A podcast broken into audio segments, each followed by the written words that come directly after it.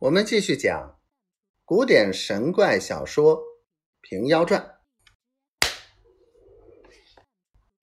三个随婆婆直到草厅上，木凳子上坐定。婆婆搬张桌子放在三个面前，道：“我看你们肚内饥了，一面安排饭食你们吃。你们若吃得酒食，一家先吃完酒。”三个道：“这样感谢庄主。”婆婆进里面，不多时，拿出一壶酒，安了三只碗，香喷喷的拖出盘鹿肉来，斟上三碗酒。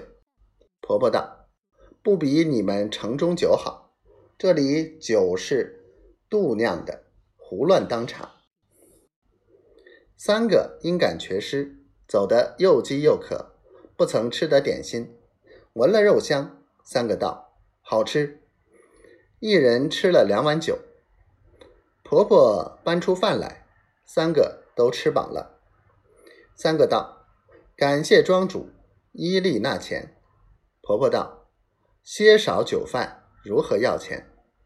一面收拾家伙入去。三人正要谢别婆婆。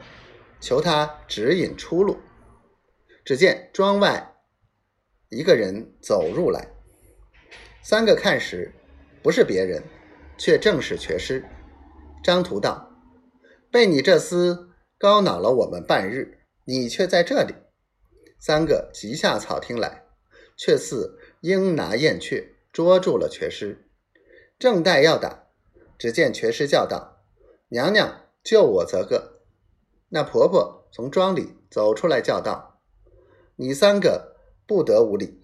这是我的儿子，有事时但看我面。”下草厅来，叫三个放了手，再请三个来草厅坐了。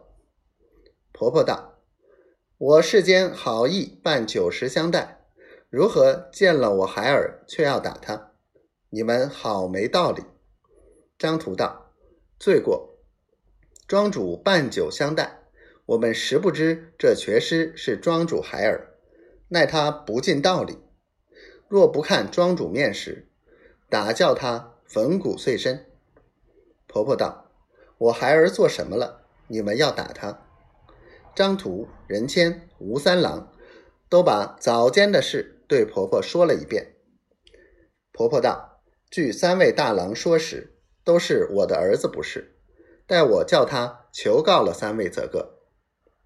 学师走到面前，婆婆道：“三位大郎，且看老拙之面，饶他则个。”三人道：“告婆婆，我们也不愿与他争了，只叫他送我们出去便了。”